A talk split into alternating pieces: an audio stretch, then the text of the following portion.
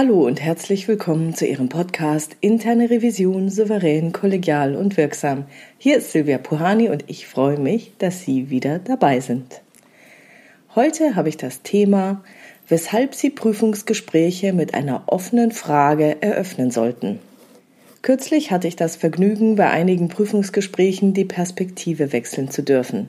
Ich hatte die Möglichkeit dabei zu sein, als ein externer Berufsanfänger erstmalig meinen Revisionspartnern Fragen gestellt hat. Es handelte sich hierbei nicht um einen ausgebildeten Prüfer, sondern um einen Praktikanten, der die Gelegenheit bekam, ein Prüfungsgespräch zu führen und dessen Leistung hinterher dann auch benotet wurde. Und ich muss auch sagen, mein erstes Prüfungsinterview war bestimmt auch nicht besser, wenn nicht sogar deutlich schlechter. Es geht jetzt auch nicht darum, jemanden bloßzustellen, sondern ihn nur näher zu bringen, weshalb es eine optimale Vorgehensweise zur Eröffnung von Interviews gibt. Und was ich nämlich in dieser Situation beobachten durfte, hat mich zu diesem Podcast inspiriert, da ich meine Beobachtungen und Erfahrungen gerne mit Ihnen teilen möchte. Zunächst zur Theorie. Sie alle wissen, wie es läuft. Wer es dennoch nachlesen will, kann es in meinem Buch Erfolgreiche Prüfungsprozesse in der internen Revision ab Seite 114 tun. Also, Sie als Revisor oder Revisorin laden zu einem Prüfungsgespräch ein. Sie begrüßen jeden Einzelnen, bieten Getränke an, machen etwas Smalltalk und eröffnen dann das Gespräch.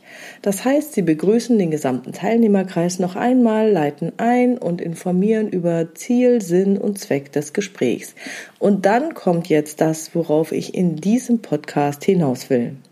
Sie stellen dann, wenn es wirklich losgeht, zu Beginn genau eine wirklich offene Frage, die Ihre Gesprächspartner nicht beeinflusst und eine ausführliche Antwort erfordert.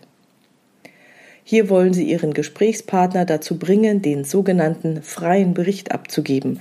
Das bedeutet, dass Sie selbst die Klappe halten und aktiv zuhören müssen. Dieser Teil war nicht das Problem. Das Problem war, dass diese erste gestellte inhaltliche Frage nicht offen war und die Fragen, die dann kamen, waren auch alle geschlossene Fragen, die sehr kurz zu beantworten waren, wie zum Beispiel in der Schule beim Vokabelabfragen.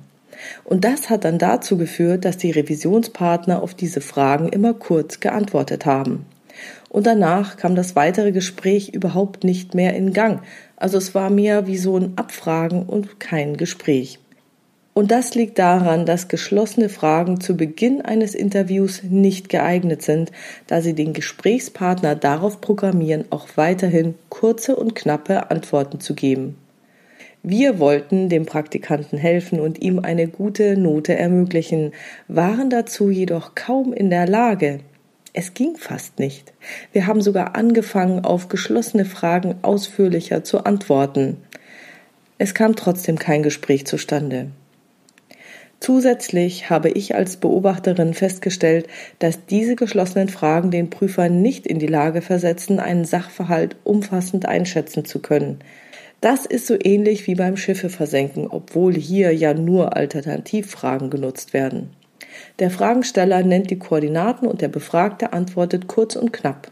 Auf diese Art und Weise ist es schwer zu erfahren, wie viele Schiffe der andere in welcher Größe hat. Aus diesem Grund wird beim Schiffe versenken die Anzahl der Schiffe auch vor Spielbeginn kommuniziert, sonst würde man total im Dunkeln tappen. Genauso kam es mir aber vor, als ich die Sache beobachtet habe. Denn während der Beobachtung musste ich feststellen, dass das Stellen von geschlossenen Fragen einzelne Informationen aufdeckt. Wenn diese Informationen aber nicht in einen Zusammenhang gebracht werden, dann führen sie leicht in die Irre. Zum Beispiel wurde die Frage gestellt, wie das Vorhandensein neuer Arbeitsanweisungen kommuniziert wird. Dies passiert bei uns, indem sie an einer bestimmten Stelle veröffentlicht werden. Und das haben meine Kollegen auch gesagt, die werden da und da veröffentlicht.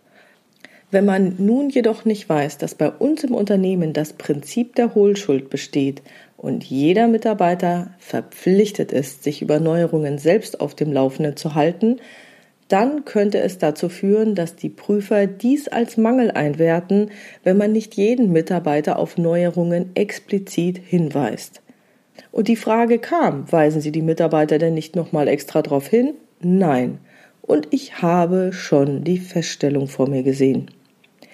Wenn also nur geschlossene Fragen benutzt werden, besteht die Gefahr, dass Missverständnisse entstehen, da die Antwort nicht in den Kontext eingebettet wird. Um dies abzuwenden, muss der Befragte von sich aus mitdenken und zusätzlich zur gewünschten Antwort weitere Erläuterungen, nach denen nicht gefragt wurde, geben.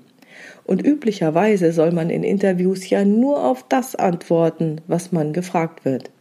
Und diese Hürde, dass man mehr sagt, als man gefragt wird, das ist ja das Erste, was die einem im Interview beibringen, bloß nicht machen, bloß nicht ins Quatschen kommen.